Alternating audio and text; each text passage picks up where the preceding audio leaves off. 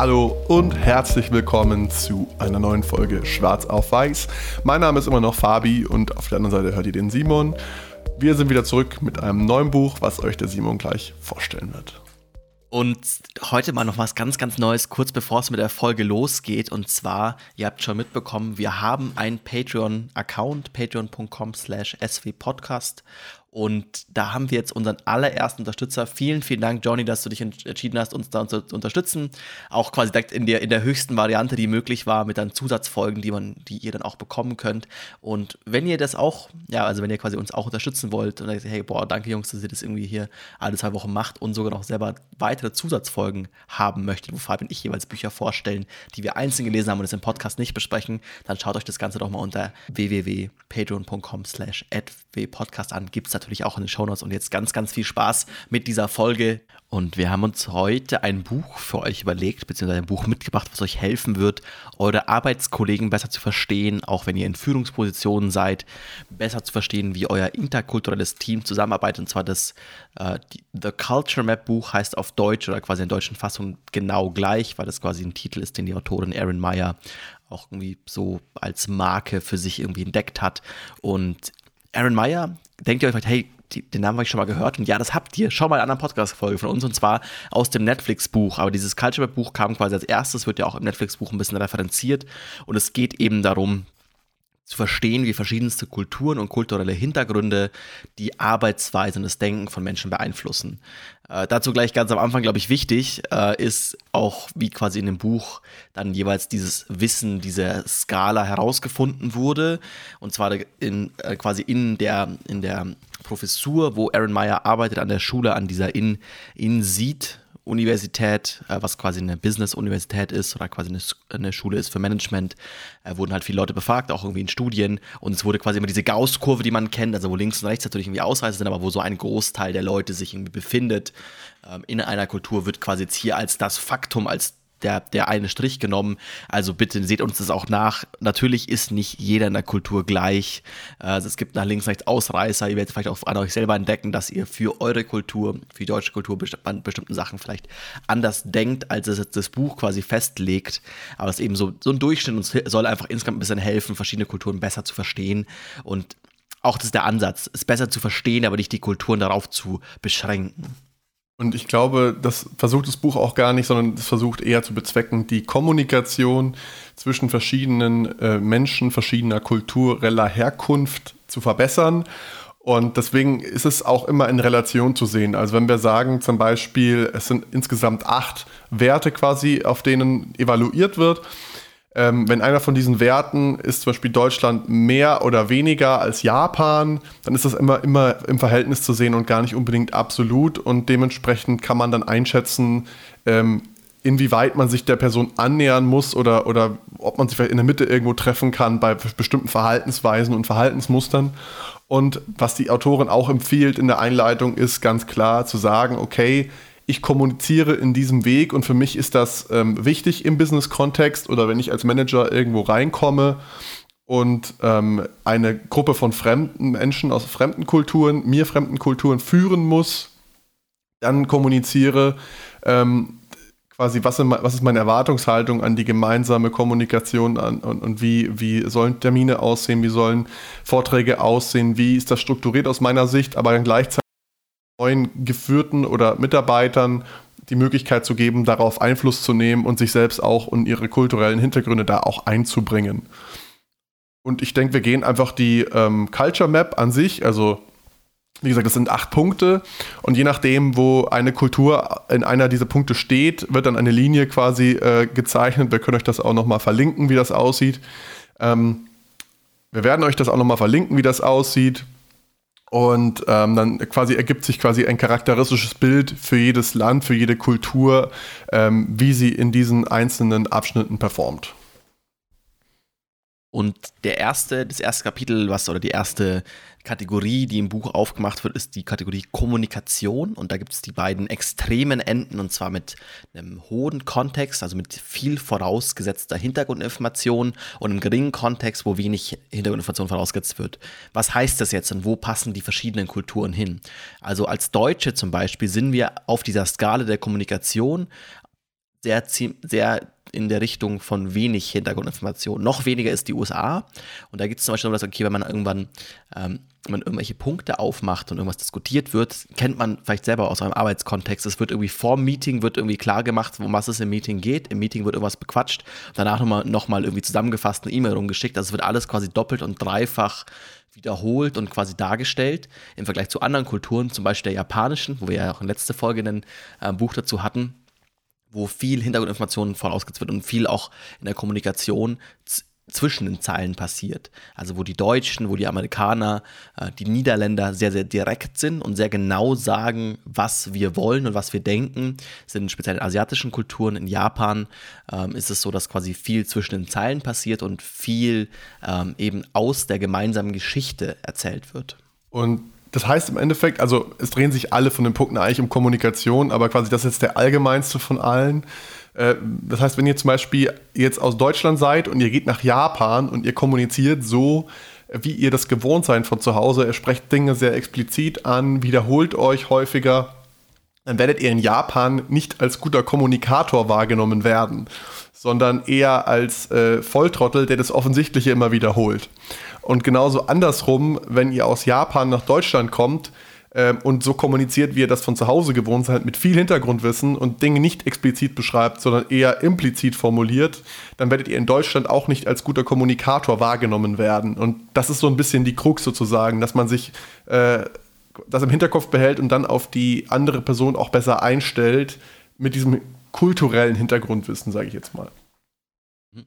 Was ich da ganz spannend finde, ist die Versuch oder der Erklärungsversuch. Also man kann gleich dazu sagen, das Buch ist jetzt eben nicht sonderlich wissenschaftlich, äh, ist, wie es aufgebaut ist, aber quasi der Erklärungsversuch hierfür ist quasi in dem Unterschied zwischen den Low- und den High-Kontext-Kulturen, dass die Kulturen, die ein hohes Hintergrundwissen voraussetzen, sehr alte Kulturen sind. Deswegen speziell asiatische Kulturen, äh, Kulturen auch im afrikanischen Raum, wo es einfach die Kulturen schon sehr lange gibt. Also selbst Japan hat ja auch als Insel schon auch in dieser Form der Kultur, ich meine, ja, früher mit Samurais oder wie Königen und so oder Kaisern äh, schon lange irgendwie existiert und die Leute haben viel gemeinsames Wissen, haben viel gemeinsamen Geschichtsunterricht und einfach, es gibt viele Sachen, die sehr mit den Leuten verankert sind, die man nicht immer wiederholen muss. Im Vergleich zu einer deutschen Kultur, im Vergleich zu einer amerikanischen Kultur, die einerseits viel jünger ist, also auch Deutschland als Deutschland gibt es ja noch gar nicht so lange. Das waren ja noch irgendwie vor 500 Jahren irgendwie lauter kleine Völkchen, die sich irgendwie ein bisschen bekriegt haben und dann irgendwie halt dann irgendwann sich zusammengeschlossen haben. Und Amerika ist ja sogar noch jünger, das sagt, da wurden aus verschiedensten Kulturen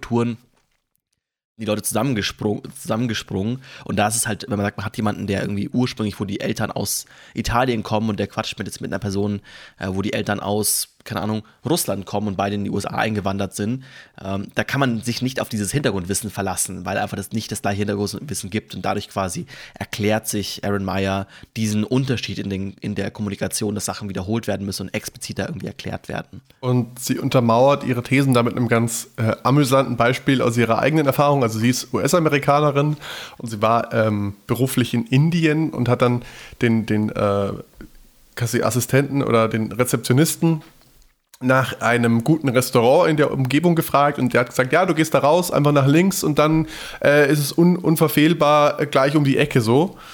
Und dann ist sie da, ist sie rausgegangen und gelaufen, hat es nicht gefunden, ist zurückgekommen, hat nochmal gefragt, hat ihr nochmal eine ähnliche Anweisung gegeben äh, sie ist nochmal raus und losgelaufen, hat es immer noch nicht gefunden. Und dann hat, hat, sie gefragt, ja, was soll ich machen? Und dann ist er mit ihr mitgegangen und hat es ihr gezeigt, und, äh, wo, wo sie hin muss. Und dann sind sie irgendwie zehn Minuten lang gelaufen durch so einen ganz belebten, trubeligen Markt. Und dann war da so ein ganz kleines Schild äh, mit dem Namen vom Restaurant am Ende. Also das ist das quasi, was mit Kontext gemeint ist. Wenn man in Indien aufgewachsen ist, dann weiß man das, da kennt man das. Da sind die Distanzen vielleicht auch einfach von Natur aus etwas größer, weil das Land relativ groß ist.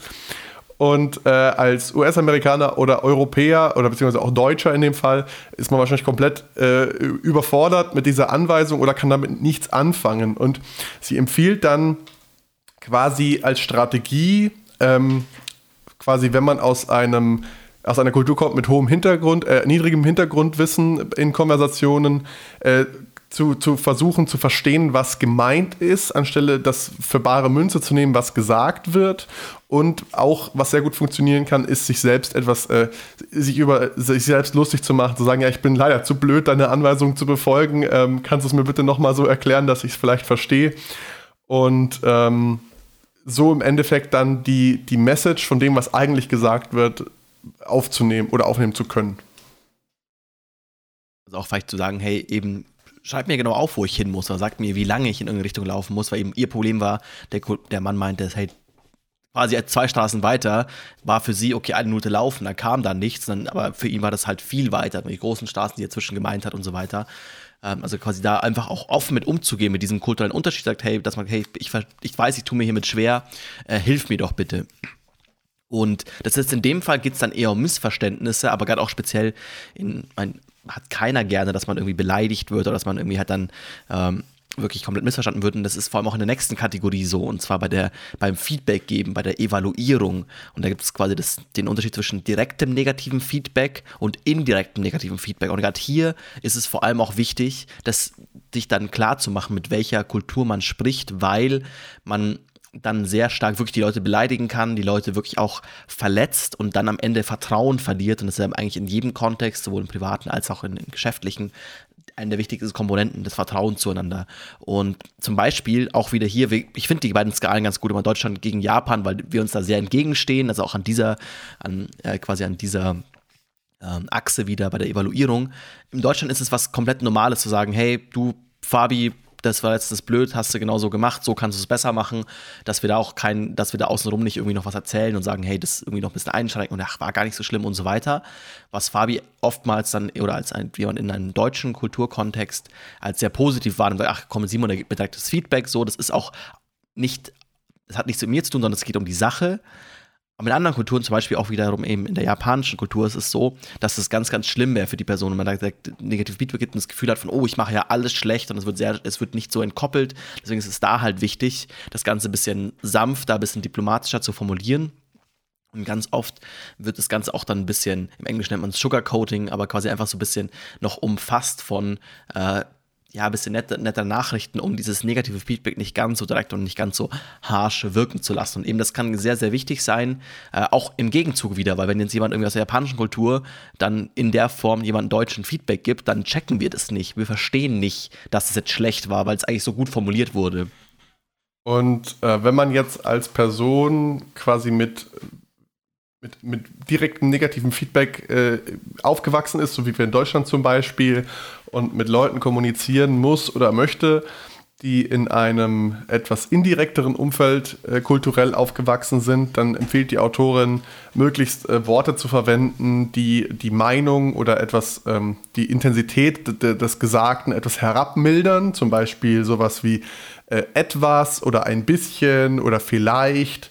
Ähm, und andersrum eben quasi, wenn man aus einem Umfeld kommt, wo man mit nicht so direktem Feedback äh, Berührung kam und dann einem direkteren Feedback kulturellen Hintergrund Mitarbeiter irgendwie was irgendwie was mitgeben muss an Feedback, ähm, kann man eher vielleicht so Upgrader-Wörter benutzen wie absolut oder total oder stark oder sehr, ähm, damit das Gesagte quasi besser rüberkommt. Allerdings ist da ähm, die zweite Richtung eher äh, nicht zu, zu verwenden, außer man ist sich sicher, dass es, quasi dass es quasi verstanden wird und richtig aufgenommen wird, weil lieber gibt man etwas zu indirektes Feedback als zu direktes Feedback und riskiert damit die andere Person zu verärgern oder zu verletzen.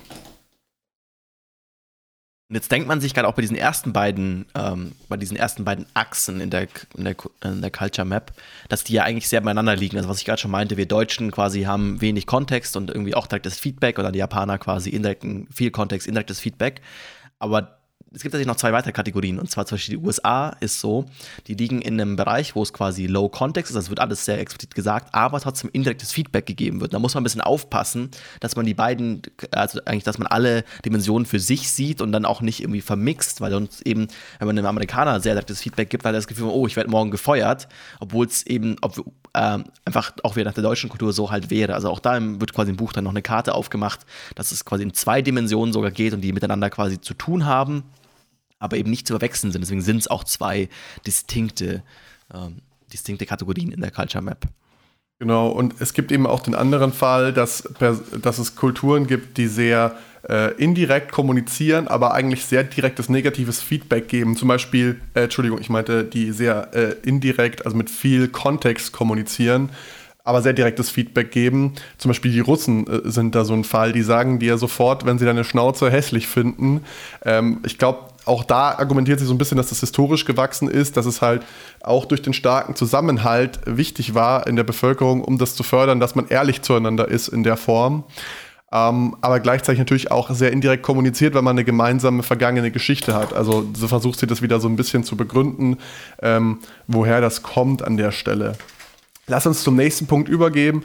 Ähm, hat auch ein bisschen mit Feedback zu tun, allerdings geht es da eher darum, wie man Leute überzeugt. Also es gibt auch hier wieder zwei Arten quasi. Es ist immer eine, eine ähm, zweischneidige Skala. Also ähm, wie sind Argumentationen aufgebaut, wie sind Argumente aufgebaut. Und sie unterscheidet da in anwendungsbezogen und ähm, prinzipienbezogen. Also prinzipienbezogen bezeichnet sowas wie, ähm, ich erkläre dir erst die Grundlage, das theoretische Hintergrundwissen ähm, und danach erkläre ich dir oder baue die Argumentation darauf auf, wie du das anwendest. Oder eben die andere Richtung, ich erkläre dir zuerst, wie du es anwendest und dann die Theorie dahinter. Und Deutschland ist zum Beispiel eher auf der prinzipienorientierten Achse äh, nach, nach links, also zu, sehr prinzipienorientiert, wohingegen zum Beispiel die, die USA sehr anwendungsbezogen sind und sich gar nicht so mit den theoretischen Grundlagen herumschlagen wollen. Und das heißt, je nachdem, wie ich dann eine Präsentation aufbaue oder ein wichtiges Meeting, äh, in einem wichtigen Meeting eine Präsentation äh, darbiete, kommt mein Argument bei dem Zuhörer an oder halt eben nicht. Also wenn ich jetzt zum Beispiel Deutscher bin und vor Amerikanern eine Präsentation halten muss, dann sollte ich auf keinen Fall mit den Prinzipien zuerst anfangen und den technischen Grundlagen, weil damit langweilen sich meine Zuhörer zu Tode. Oder eben die andere Richtung, wenn ich jetzt als US-Amerikaner einem Deutschen einen Vortrag halte, dann sollte ich erst mit den Grundlagen anfangen und äh, dann meine Argumente darauf aufbauen, weil ansonsten werden die Deutschen anfangen, meine äh, quasi Anwendungsbeispiele erstmal mit Fragen zu zerbomben. Ähm, mach mal kurz einen Cut rein werden äh, die Amerikaner versuchen, meine Argumente zu, äh, die Deutschen versuchen, nochmal von vorne, werden die Deutschen versuchen, quasi erstmal diese, diese Anwendung äh, erstmal zu hinterfragen und zu verstehen, warum das Ganze überhaupt äh, so funktionieren soll, bevor sie überhaupt sich einlassen können auf, wie, wie benutze ich das am Ende. Und das hat sehr viel zu tun, wie die jeweiligen Bildungssysteme strukturiert sind. Also auch hier wieder so ein bisschen der Erklärungsversuch oder die Erklärung dazu, dass quasi halt im deutschen Bildungssystem es halt immer sehr viel darum geht, okay, zum Beispiel, wenn wir uns die Uni anschauen, die deutschen Universitäten, dann hat man erstmal von sechs Semestern Bachelor vermutlich erstmal drei bis vier Semester nur Grundlagen, Mathematik, also jetzt in irgendwelchen naturwissenschaftlichen Studiengängen, äh, Mathematik und so weiter und so fort. Und dann erst danach wird darauf was aufgebaut, was man dann eigentlich für seinen Studiengang braucht im Vergleich zum amerikanischen Bildungssystem, wo es halt schon sehr schnell sehr anwendungsgetrieben ist. Man sehr schnell versucht, okay, äh, wir versuchen einen, ein Auto zu bauen, das sind die Dinge, die wir dafür lernen müssen und nicht erstmal, okay, wir lernen alle Grundlagen, um dann darauf aufgebaut ein Auto äh, konstruieren zu können. Ähm, und das eben auch dann wichtig ist, das im Kopf zu haben, wie man da Argumente strukturiert, weil am Ende ist es das gleiche Argument, was man bringt. Es ist das gleiche starke Argument. Aber je nachdem, wie man es rüberbringt, werdet ihr es nicht schaffen, euren Vorgesetzten oder wichtigen Entscheider zu überzeugen, wenn ihr eben hier die falsche, den falschen Weg wählt. Ja, jetzt machen wir den Podcast auf Deutsch, deswegen glaube ich, kann man immer aus der deutschen Perspektive quasi sehen, dass wenn ihr seid, sagt, ihr seid in, einem, in einer Kultur unterwegs, die eben mehr anwendungsbezogen ist, USA, Kanada, Australien, Niederlande auch, England, dann müsst ihr schauen, dass ihr mehr quasi sofort rausbringt, wieso das gemacht, also was, was die Ahnung davon ist, bevor ihr zu sehr in die Erklärung reingeht und die, irgendwie die Grundlagen. Da kann man auch die 80-20-Regel anwenden. Also wenn du in Deutschland einen Vortrag hältst, kannst du 80 Prozent der Zeit darauf verwenden, auf die Grundlagen und auf das theoretische Fachwissen und 20 Prozent der Zeit auf die Anwendung und quasi wenn du in einer anderen Kultur unterwegs bist, die Simon gerade auch schon genannt hat, dann ist es genau andersrum eigentlich zu betrachten. Empfiehlt sie hier auch. Und was ich in dem, in dem Kapitel auch noch sehr spannend fand, ist, dass sie vorschlägt, als, als Führungsperson, wenn man sich ein Team zusammenstellt und das Ziel ist, Effizienz zu haben, dass man eher quasi äh, Leute aus derselben Kultur anstellt, weil die untereinander natürlich besser kommunizieren können. Wenn aber das Ziel sozusagen ist, ähm, möglichst viel Kreativität zu haben und kreativen Austausch und eben Diskussionen zu fördern, äh, eine sehr diverse Workforce sich zusammenzustellen. Also das habe ich mir dann noch mitgenommen, fand ich sehr spannend. Und in, in dem Zuge können wir auch gleich aufs nächste Thema übergehen, denke ich. Da geht es nämlich um Führung äh, direkt quasi oder ähm, quasi wie, wie wie stark ist der Abstand vom, von der Führungsperson zum Mitarbeiter, also der gedachte Abstand, nicht der physische Abstand. Und wie, wie hoch ist quasi der, ähm, das Gespür von, von Macht sozusagen bei, bei den Mitarbeitern. Zum Beispiel in den Niederlanden ist es sehr, sehr ähm, egalitär, also da, da, wird immer gemeinsam im Konsens entschieden, ähm, wohingegen äh, quasi in Japan die, die Arbeits-, die Firmenstruktur sehr hierarchisch ist und quasi immer von oben nach unten entschieden wird. Und das fand ich auch ganz spannendes Beispiel, was sie damit drin hatte, auch quasi in dieser, in quasi diesen Führungsstil, auch was oftmals in Videokulturen auch wichtig ist, ist die Außenwahrnehmung. Also zum Beispiel auch, wenn wir sagen, wir bleiben in der niederländischen Kultur, da ist es was sehr Gutes, wenn der Chef sagt, hey, ich komme auch mit dem Fahrrad, ich bin auch der, der die Jeans anhat und die T-Shirts, wie alle anderen auch. Ähm, ich arbeite im gleichen Großraumbüro. Im Vergleich zu, in dem Fall quasi im Buch, Buch wird das Beispiel China genommen, wo es eben viel mehr hierarchisch auch ist. Angesehen wird auch der, die, der ganze Aufbau der Abteilung der Firma wo das ganz, ganz schlimm für das Team ist, wenn auf einmal der Chef mit dem Fahrrad kommt und irgendwie der Chef auch keinen guten Anzug anhat oder so, weil das für das Team bedeutet, ja, okay, unser Chef kommt nicht wie alle anderen mit einem tollen Auto, vielleicht mit einem Fahrer. Das heißt, der Chef ist kein so ein wichtiger Mensch. Das heißt, im Umkehrschluss wiederum, wir als Team sind anscheinend innerhalb der Firma kein wichtiges Team, weil unser Chef eben mit dem Fahrrad kommen muss, weil er kein wichtiger Mensch ist. Und das, obwohl ihr das als was Gutes anseht, eben wenn ihr aus der niederländischen Kultur kommt, dann sagt, okay, eigentlich ist es ganz, dass ihr quasi damit schlechte Gefühle in eurem Team auslöst, weil die eben das Gefühl bekommen von, hey, wir sind unwichtig, unser Job ist unwichtig, weil unser Chef eben in der Firma nicht die hierarchischen Symbole zeigt, die, die sie quasi gewohnt sind. Und auch da quasi wichtig, das, das zu erkennen, also auch in, in, dem Beispiel quasi in dem Buch ist dann so, dass sich dann der, ähm, der die Führungskraft entschieden hat, okay, dann doch mit der U-Bahn zu kommen, statt mit dem Fahrrad, obwohl er viel über Fahrrad fährt, aber U-Bahn ist so ein bisschen dann quasi, das ist dann anerkannt von, okay, Chefs kommen mit der U-Bahn und Leute, die mit dem Fahrrad kommen, sind quasi arm und sind keine guten Chefs.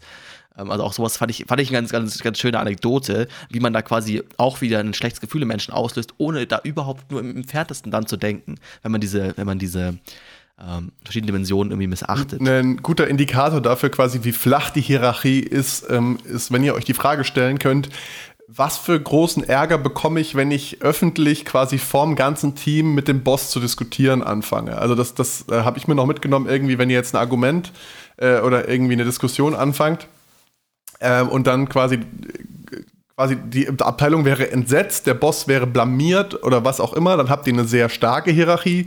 Wohingegen, wenn das irgendwie gang und gäbe ist bei euch, dass ihr in großen Teams, in großen Runden auch dem Chef widersprecht, dann habt ihr eine sehr flache Hierarchie. Und das Ganze geht eigentlich Hand in Hand mit der nächsten Dimension. Ich habe es gerade kurz schon angeschnitten, aber da geht es um die Entscheidungsfindung direkt quasi. Also ähm, wie werden Entscheidungen getroffen von oben nach unten? Also entscheidet der Chef einfach und fertig oder ist es immer so ein Konsensding, dass man quasi im Team sich überlegt, äh, was man machen will genau und dann diese Entscheidungen trifft und am Ende auch umsetzt. Heißt im Endeffekt also, ähm, dass bei Teams, die sehr äh, gemeinsam entscheiden, auch die Entscheidungsfindung meistens deutlich, deutlich länger ist, ähm, weil dieser ganze Entscheidungsfindungsprozess sehr viel Zeit in Anspruch nimmt, wohingegen in diesen ähm, von oben nach unten Entscheidungen geprägten Kulturen ist es so, dass die Entscheidungen meistens äh, getroffen werden und dann aber auch häufig nochmal irgendwie umgeändert werden können im Nachhinein so. Beziehungsweise, ähm, dass die Entscheidungsfindung vielleicht in ganz anderen Formaten stattfindet, äh, wie zum Beispiel in Japan. Das ist so ein bisschen außen vor hier wieder, aber es ist irgendwie anscheinend auch eine besondere Kultur, so wie die Autorin das immer herausarbeitet. Da werden Entscheidungen zwar von oben nach unten getroffen, aber davor gibt es immer so vorgelagert so Feedback-Runden, quasi ähm, fangen ganz unten im Unternehmen an, dann wird das Feedback gesammelt, eine Ebene nach oben gegeben, dann wird auf der Ebene quasi wieder Feedback gesammelt und so wird es durch, durch die Organisation durchgetragen, bis dann aber die Entscheidung quasi von der Führungsperson äh, quasi final getroffen wird. Also es ist auch ein ganz interessantes Konzept, ist aber eigentlich auch sehr äh, gemeinschaftlich, da diese Entscheidungsfindung. Nur wenn man da zu spät einsteigt, quasi als Außenstehender, dann kann man keinen Einfluss mehr nehmen, weil die Entscheidung im Vorfeld schon getroffen ist, auch wenn es augenscheinlich nicht so aussieht. Fand ich, fand ich auch ganz spannend ja, wird immer auch ein Beispiel dargestellt, wo jemand dann quasi eine wichtige Präsentation hält, eben vor dem ganzen, vor der Chefetage und dann aber eigentlich die sich überhaupt nicht interessieren dafür, weil eigentlich die vorher die Entscheidung quasi in diesem, da gibt es einen speziellen Namen für auch, den ich jetzt gerade nicht im Kopf habe, aber quasi in diesem Prozess schon gefunden wurde. Ähm, also auch da wieder wichtig, das halt irgendwie zu erkennen, äh, das rauszu also sich rauszusuchen, wie ist das in den Kulturen, mit denen ich zusammenarbeite, damit man eben selbst auch seine, seine Wünsche, seine Entscheidungen, seine Ideen durchbekommt. Mit einer der wichtigsten Dimensionen insgesamt von Führung und Zusammenarbeit ist meiner Meinung nach immer Vertrauen. Und das ist auch eine, eine, ähm, eine Dimension in der Culture Map, und zwar die Basis von Vertrauen, wie Vertrauen gebildet wird. Und hier zum Beispiel ist es so, wenn wir sagen, also jetzt auch wieder auf den beiden Enden der jeweiligen Skala, äh, haben wir die USA, die sehr aufgrund von Kompetenz das Vertrauen aufbauen, im Vergleich zu zum Beispiel Nigeria, wo sehr viel Vertrauen aufgrund von Beziehungen aufgebaut wird. Wie unterscheidet sich das? Bei Beziehungen ist es ganz klassisch so, okay, wenn man irgendwie schon lange mit jemandem zusammenarbeitet, wo es dann auch irgendwie wichtig ist, mit denen irgendwie mal Abend zu essen, was über die Family zu wissen und so weiter, dass darüber Vertrauen kommt und Vertrauen in die ja, in die Entscheidungsfindung des Chefs, der Kollegen und so weiter. Im Vergleich zu den USA, wo, oder auch Deutschland ist auch sehr weit auf dieser kompetenzbasierenden Vertrauensachse, ähm, wo es darum geht, okay, gut, ich weiß halt, die folgende Person hat die und die Referenzen, hat das und das in der Vergangenheit gemacht, kann folgende Dinge, deswegen kann ich der vertrauen, dass es gute Entscheidungen sind. Und da ist dieser große Unterschied. Also ich fand es auch, also Fand ich auch ganz spannend, weil ich zum Beispiel auch an mir selber erkenne, dass wenn man mehr in diese Richtung geht von irgendwie sehr, also beziehungsbasierend, wie sich da in mir sowas Kleines sträubt. Hä, das kann es doch nicht sein. Wieso sollte irgendwer kompetenter sein oder sollte jemand Entscheidungen treffen, nur weil der irgendwie mehr gemocht wird im Team oder irgendwie da halt wichtiger ist? Das muss alles anhand der Kompetenz sein. Also auch wenn man es irgendwie an sich selber wieder erkennt, äh, wie tatsächlich auch diese verschiedenen Aspekte im eigenen Leben irgendwie klar sind und eben auch ich das erkenne. Und man, ah, diesen Punkt, wenn jemand irgendwie ins Team kommt, man weiß, boah, der hat gute Sachen gemacht oder hat irgendwie ein, zwei Projekte gut abgeschlossen, vertraut man der Person auf einer Arbeitsebene. Und die Autorin äh, unterscheidet da in zwei Typen. Äh, die, äh, zum einen die Pfirsich und zum anderen die Kokosnuss. Das fand ich sehr plakativ, weil bei der Pfirsich, das sind diese Kulturen, die von Anfang an sehr warm und freundlich wirken und schnell irgendwie auch persönliche Fragen stellen, wie zum Beispiel eben Amerikaner oder Brasilianer die aber dann äh, bis zu einem gewissen Punkt nur gehen und dann nicht mehr weiter. Also da bist du quasi bei dem harten Kern angelangt. Und in diesen Kulturen ist halt quasi Freundlichkeit und Nettigkeit nicht gleichbedeutend mit Freundschaft. Wohingegen in den, in den Kokosnusskulturen, wie zum Beispiel Russland, ist es so, dass die Leute am Anfang sehr kühl sind und äh, sehr ja, unfreundlich vielleicht auch mit, zu Leuten, mit denen sie keine freundschaftlichen Beziehungen oder andere Beziehungen pflegen, aber sobald man diese Schale einmal durchbrochen hat, ganz anders sich verhalten und sich quasi ihr wahres Selbst erst zeigen, so ein bisschen, äh, was sie davor unter Verschluss gehalten haben. Und dementsprechend ist es in, äh, in, in, der letzteren auch deutlich meistens wichtiger, sozusagen eine Vertrauensbasis aufzubauen, eine Beziehung aufzubauen, äh, um quasi auch gemeinsam arbeiten zu können. Wohingegen die anderen immer gut, also die erstere Gruppe, die Pfirsiche auch gut miteinander arbeiten können, ohne eine persönliche Beziehung aufgebaut zu haben. Und jetzt ist es natürlich für die Pfirsiche schwieriger, äh, quasi sich äh, die Zeit zu investieren und sich darauf einzulassen, eine Beziehung zu den Leuten aufzubauen wenn sie den tieferen Sinn dahinter nicht sehen. Ähm, aber erst quasi, wenn diese Beziehung aufgebaut ist, die Leute eigentlich gemeinsam mit ihnen arbeiten wollen und können. Das, das fand ich äh, auch ganz spannend hier in dem, in dem Kapitel. Da ist auch wieder so ein bisschen, glaube ich, die Darstellung, die wir jetzt auch wieder alle aus irgendwelchen amerikanischen Filmen kennen. Also die Amerikaner sind eben auch sehr auf dieser kompetenzbasierenden Seite dieser Skala, weil irgendwie, dass man irgendein Business-Meeting mit irgendwelchen chinesischen Geschäftsmännern hat und die dann irgendwie sich bis zum Umkippen besaufen und so und da quasi auch damit irgendwie Vertrauen aufbauen, indem man sagt, okay, wenn alle besoffen sind, erzählen sie noch die Wahrheit und so weiter. Ähm, aber wurde auch quasi das Gefühl, hä, wieso muss ich das alles mitmachen? So, wir haben doch hier ein gutes Produkt. Das gute Produkt kann ich doch irgendwie an, an den Mann, an die Frau bringen wieso muss ich durch diesen ganzen dieses ganze komische Ding durchgehen? Und da fand ich die Erklärung auch wieder sehr gut. Deswegen sieht man auch quasi an, auch an dieser Achse sieht man tatsächlich auch sehr stark die Entwicklung der jeweiligen Kultur. Also sind speziell quasi Kulturen, die noch etwas ja, weniger entwickelt vom Rechtssystem sind, wo noch nicht so lange so eine Rechtssicherheit besteht, sind oftmals mehr auf der Vertrauensseite im Vergleich zu denen, was wir jetzt irgendwie, keine Ahnung, als erste Welt oder so Länder bezeichnen teilweise oder quasi sehr weit entwickelten Rechtskulturen äh, oftmals quasi dieses, dieses kompetenzbasierende funktioniert und vielleicht sogar das effizienter ist, aber es halt also effizienter für diese Länder, weil in Deutschland ist es so, okay, ich mache irgendwie, ich bequatsch irgendwas, ich habe ein Produkt, ich mache einen Vertrag und wenn sich mein Gegenüber nicht an den Vertrag hält, dann verklage ich den bekomme mein Geld zurück, wie auch immer. Also da kann man sich sehr stark auf das System außenrum verlassen und kann sich auf die, die Unterschiede, quasi die Kompetenzen verlassen. Das geht aber zum Beispiel in einem Land, was noch kein ausgeprägtes, gut funktionierendes Rechtssystem hat, nicht. Also wenn ich jetzt irgendwie eben jetzt hier auf dem Fall dieses Indien auch ähm, wenn ich zum Beispiel in Indien dann irgendwie einen Vertrag schließe und mich der andere übers, übers Ohr hauen möchte äh, oder einfach irgendwann nicht mehr zahlt, dann gibt es keinen so richtigen Weg, teilweise noch das irgendwie halt sich sein Geld zurückzuholen, die Person zu verklagen. Also muss man am Anfang mehr Zeit investieren, um quasi die, die Beziehung aufzubauen, um am Ende Zeit zu sparen. Also was in diesen, äh, was in den kompetenzbasierenden Kulturen äh, so ist, dass halt, okay, es ist einfach schneller sagen, okay, gut, wir sparen uns halt am Anfang, wir machen quasi einfach hier Kompetenz, bam, bam, bam. Es geht in anderen Kulturen einfach nicht, weil danach diese Recht Sicherheit nicht so da ist. Fand ich auch eine, eine, sehr spannende Erklärung und erklärt auch sehr, wieso diese, diese Achse der, der Culture Map so aufgeteilt ist, wie sie aufgeteilt ist. Und das hast du jetzt schön, das hast du schön gesagt. Ich würde jetzt einfach nahtlos übergehen zur, zur nächsten Achse. Also sind wir schon bei der siebten, jetzt haben wir es fast geschafft. Äh, schön, dass ihr noch dabei seid beim Zuhören. Ähm, das ist nämlich die Achse, da, ähm, da scheiden sich so ein bisschen die Geister, wortwörtlich, denn da geht es darum, wie man miteinander quasi Meinungsverschiedenheit austrägt. Also ähm, ist man da sehr konfrontational, also äh, widerspricht man dem anderen direkt und lautstark, oder ist man da sehr ähm, vermeidend, was so die direkte Konfrontation angeht? Und wo ihr da selber steht, könnt ihr eigentlich ganz gut äh, evaluieren, indem ihr euch fragt, äh, was passiert, wenn jemand quasi, äh, wenn ich eine Idee teile mit einer Runde von Menschen und die da negativ drauf reagieren. Also ähm, fühle ich mich dann quasi persönlich beleidigt oder fühle ich nur die Idee beleidigt? Und je nachdem, wie ihr diese Frage beantwortet, könnt ihr ungefähr abschätzen, wo ihr landet auf dieser Skala. Also zum Beispiel Länder wie Deutschland und Russland sind sehr, sehr confrontational äh, wohingegen Indonesien, Japan, Thailand, China, äh, auch Ghana oder Saudi-Arabien sehr darauf bedacht sind, kon direkte Konfrontation zu vermeiden.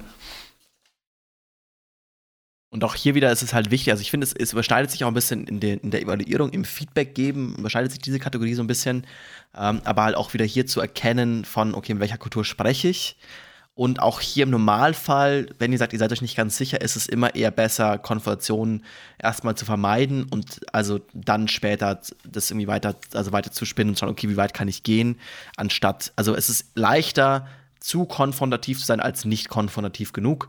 Deswegen schaut lieber, wenn ihr merkt, okay, ich bin mir nicht ganz sicher, wie ich mit dem umgehen soll, dann lieber nicht ganz so konfrontativ zu sein. Auch hier könnt ihr wieder die ähm, Reducer nutzen, also quasi dann bestimmte Sachen auch wieder einschränken, nicht im Öffentlichen kritisieren. Ich meine, das ist eh so eine Management-Weisheit, die oft kommt, irgendwie, keine Ahnung, nie in der Öffentlichkeit kritisieren, sondern nur privat. Das ist auch gerade, glaube ich, hier mal ein guter Punkt. Und dann so ein bisschen zu merken, okay, wie ist es dann im Team? Also gibt das Team sich direktes negatives Feedback in irgendwelchen öffentlichen äh, Runden und so. Und auch hier, das fand ich eigentlich bei allen, das, das kommt immer wieder im Buch auch auf. Das finde ich bei allen Aspekten gut. Ähm, schnappt euch jemand aus der Kultur und fragt, also jemand vielleicht, der jetzt nicht direkt in eurem Team ist, aber jemand, jemand Außenstehenden, vielleicht irgendwie einen Freund, einen Bekannten, heute, hey, keine Ahnung, äh, ihr arbeitet jetzt mit einem italienischen Team zusammen und ihr habt vielleicht irgendwelche Bekannten, die irgendwie aus Italien kommen, die Kultur besser kennen und fragt die mal, wie sie die Situation angehen würden, weil dann bekommt ihr das, bekommt ihr das beste Gefühl dafür, weil das gibt es auch anscheinend oft, das äh, quasi, also Aaron Meyer macht auch viel, also ihr Hauptberuf ist dann irgendwie auch so Workshops zu geben, um Leuten quasi diese Culture Map näher zu bringen, ähm, dass Leute dann das lesen, ah ja, okay, gut, ich muss irgendwie in, in Russland, muss ich äh, mehr direkte Konfrontation quasi angehen und dann auch einfach komplett hardcore die Leute irgendwie beleidigen, zu fett ins Gesicht sind, weil es halt immer noch eine Nuance gibt, also es ist, es ist kein Schwarz und Weiß, es ist immer so ein Kontinuum. Und da fand ich es ganz spannend, sagen, okay, gut, eigentlich super einfacher Tipp, aber wenn möglich, sucht euch jemanden außer dem ihr ein bisschen vertraut und sagen könnt, hey, ich habe folgende Situation, wie kann ich denn das angehen? Wie würdest du das machen in deiner Kultur, äh, um da quasi rauszufinden, was am besten ist, um eben auch dann nicht in die zu, in die jeweiligen zu Extreme irgendwie einzuschlagen, weil das irgendwie von außen immer schwer ist, dann quasi das richtige Mittelmaß zu finden. Und auch auf dieser Achse ist es schwierig, das Ganze zu verwechseln, also quasi Konfrontation, äh, Konfrontation zu verwechseln mit äh, emotionaler Expression. Also es gibt Kulturen, die sind sehr emotional expressiv, zum Beispiel Italiener. Ähm, das heißt, die tragen ihre Emotionen sehr stark oder lautstark auch nach außen. Das heißt aber nicht gleich, dass sie äh, direkte Konfrontation äh, schätzen wollen. Und was, was ihr euch immer fragen könnt, ist sozusagen, wenn ich jetzt direkt in die direkte Konfrontation gehe, was für einen nachhaltigen Einfluss hat das auf die Beziehung zu der Person, die mir gegenüber ist? Also wenn es die Beziehung nachhaltig schädigt, dann ist es trotzdem eine sehr äh, äh quasi konfrontationsvermeidende Kultur. Vielleicht auch so ein bisschen einfach, das ist jetzt komplettes Klischee dann tatsächlich auch, aber ähm, mit der Zeit, mit dem Zeitmanagement, das ist eine weitere, ähm, ist eine weitere Achse auf der, auf der Culture Map und zwar das Zeitmanagement, wie da in verschiedenen Kulturen mit umgegangen wird. Und da gibt es ja auch immer so ein bisschen eben halt zwischen den Deutschen und vielleicht den Italienern auch ein bisschen das Hin und Her, dass die Deutschen immer sagen, ja, wir sind alle sehr pünktlich und in Italien fährt der Bus so ein bisschen, wann er will. Ähm, und auch, ja, hier ist es eben wieder wichtig zu erkennen, okay, was ist in welcher Kultur ähm, bewege ich mich, in welcher Kultur ist der Großteil meines Teams und da dementsprechend das Zeitmanagement auch irgendwie anzupassen. Vielleicht ist auch explizit mal anzugeben, sagen, hey, in unserem Team ist es okay, wenn man mal irgendwie ein Meeting hat, was davor länger dauert, fünf Minuten zum Meeting zu spät zu kommen oder zehn. Oder wir wollen immer ganz pünktlich anfangen und aufhören. Also es gibt auch gibt so verschiedene Sachen, was man irgendwie mal erkennen kann. Und auch hier wieder so ein bisschen die Erklärung in den jeweiligen Leben. Also keine Ahnung, das sagt, okay, man zum Beispiel in der, also die Dimension heißt jetzt nicht quasi pünktlich und unpünktlich, sondern heißt flexible Time und lineare, äh, flexible Zeit und lineare Zeit. Und in der Deutschland ist es wiederum so, alles ist sehr genau. Der Bus kommt eigentlich da, wann er soll und so weiter. Man kann sehr linear arbeiten und irgendwie alles aufeinander aufbauen. Das geht in bestimmten Kulturen wiederum nicht, weil der Bus zum Beispiel halt nicht pünktlich kommt oder irgendwie halt dann Sachen auf dem Weg sind. Wenn man sagen will, okay, gut, ich mache jetzt drei Wochen vorher ein Meeting um zwei Uhr irgendwie äh, in Brasilien aus an einem bestimmten Ort. Vielleicht kommt genau an dem einen Tag der Bus nicht und die Person kann nicht um 2 Uhr, 2 Uhr kommen. Und deswegen ist die Zeit insgesamt alles ein bisschen flexibler. Es ist auch nicht als unhöflich angesehen, da ein bisschen zu spät zu kommen, weil einfach das Leben da ein bisschen flexibler auch sein muss. Glücklicherweise ist diese Dimension auch eine, an die man sich sehr, sehr leicht anpassen kann. Eigentlich am leichtesten von allen, weil man kann einfach mit Leuten aus der Kultur sprechen und ähm, zum Beispiel fragen, was ist eine Zeit, die bei euch angemessen ist, zu einem Meeting zu spät zu kommen. Zum Beispiel in Deutschland wäre das äh, eine Minute vielleicht maximal, null Minuten. Äh, in Frankreich sind es vielleicht zehn und in Brasilien ist es vielleicht eine Stunde und du bist immer noch pünktlich sozusagen. Also äh, das ist ein ganz guter Indikator und dann kann man sich da relativ leicht mit diesen Hintergrundinfos auch dran anpassen. Aber grundsätzlich ist natürlich dann, je nachdem, mit was von der Kultur ihr arbeitet, immer besser, ihr seid ein bisschen früher dran, als dann zu, zu spät und damit dann unhöflich oder unfreundlich. Hat sie auch quasi, gibt es hier so ein ähm, Beispiel im Buch, wo es dann quasi auch mal vorgegeben wurde, eben auch in der Kultur. Ich glaube, im, im Buch war es Brasilien, ähm, wo die Leute zu ihren ganzen Vorträgen halt sehr spät gekommen sind, so nach und nach, so ein bisschen. Ähm, und wo halt dann irgendwie dieser, diese Sache war, dass sie gesagt haben, okay, gut, ähm, wir machen jetzt mal als Experiment für das ganze Team, dass wir uns jetzt eben speziell in dieser linearen Zeit bewegen und dann waren die Leute auch pünktlich. Also es ist gar nicht mal, dass die Leute sagen, boah, ich kann nicht pünktlich sein, sondern es einfach so Gewohnheit ist, dass es irgendwie auch okay ist, weil es geht eh, also wie in der Uni auch, da gibt es ja auch mal quasi dieses pünktlich und Viertel nach, so dieses akademische Viertelstündchen. So, es macht keinen Sinn, pünktlich da zu sein, weil es geht erst um Viertel nach los. So, und das ist irgendwie allen klar. Ähm, und das quasi halt auch wieder sich irgendwie, ja, wahrzunehmen, sich klar zu machen. Und was ich da auch spannend fand mit der Zeit, so ein bisschen, dass sie quasi, dass die Autorin einen Vortrag gehalten hat, wiederum, äh, quasi den gleichen Vortrag, einmal in den USA und einmal in Brasilien. Äh, und quasi in den USA ist es halt so auf irgendwelchen Konferenzen, dass da wirklich wieder, keine Ahnung, fünf Minuten vor Schluss kommt jemand mit dem Zeichen, noch fünf Minuten, noch zwei Minuten, noch eine Minute. Äh, und dann muss, muss, die, muss es genau quasi pünktlich vorbei sein. Und dann hat sie quasi auch schon aus, aufgrund ihres Wissens schon von vornherein quasi, als sie dann den gleichen Vortrag halten sollte, in Brasilien gefragt, hey, wie ist das bei euch so? Ähm, eben, ich habe den Vortrag auf 40 Minuten in den USA gehalten, soll ich das länger machen? Meinte, ja, nee, du kannst gerne überziehen, kein Problem so. Und dann hat sie aus diesen 40 Minuten eh schon 60 gestrickt, hat noch ein bisschen überzogen, war bei 65 Minuten und hat danach das Feedback bekommen von dem Veranstalter von, hey, wieso hast du so viel aufgehört? Da waren noch Fragen, da haben Leute noch irgendwie, wollten noch mehr wissen, wo sie meinen, aber hey, ich habe doch schon total überzogen, ist doch schlecht. Da meinte er so, hey, wie kann das schlecht sein? Du gibst uns ja mehr Wert, wenn du länger bleibst und das ist irgendwie, da ist halt dieses, ähm, das ist eben dieses Flexible, wird alles nach hinten verschoben, das ist dann irgendwie okay, und dann passt es dann bei dem Vortrag, der spannend ist, dann stellt man mehr Fragen, bei anderen stellt man wieder weniger. Und diese Flexibilität kann auch was sehr, sehr Positives sein. Also es ist immer, äh, man aus der eigenen Kultur hat man nur so ein bisschen eine Wertung, dass das eigene so ein bisschen das Beste ist. Aber dass man sagt, man lässt sich auch ein auf den Gedanken, dass eben die verschiedensten Kulturen daraus, also dass das alles irgendwie Vor- und Nachteile hat wie man irgendwie ist. Speziell eben auch wir Deutschen mit unserem sehr genau immer pünktlich zu sein und so. Ähm, das sehen wir als vielleicht etwas sehr Gutes an, aber es hat eben genau auch in dem Fall so Nachteile. Da sagt man, oh, dann können nicht mehr genug Fragen gestellt werden, weil es muss muss es, muss es vorbei sein, wenn der Vortrag quasi im, im Plan der, der Konferenz vorbei sein sollte.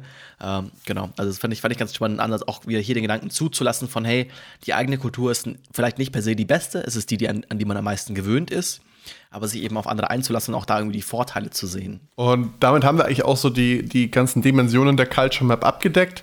Äh, was noch ein abschließender Tipp war von der Autorin jetzt selber, ist, wenn man gerade in multikulturellen Teams arbeitet, dass man versucht, einfach eine Teamkultur zu entwickeln, die man am Anfang einmal gemeinsam definiert, ähm, eben zum Beispiel auf diesen acht Achsen, die wir jetzt besprochen haben. Und äh, solange alle Teammitglieder damit fein sind und zustimmen, dann wird das Ganze einfach umgesetzt innerhalb des Teams und hat man eine Teamkultur definiert und das funktioniert wohl relativ gut aus ihrer Praxiserfahrung.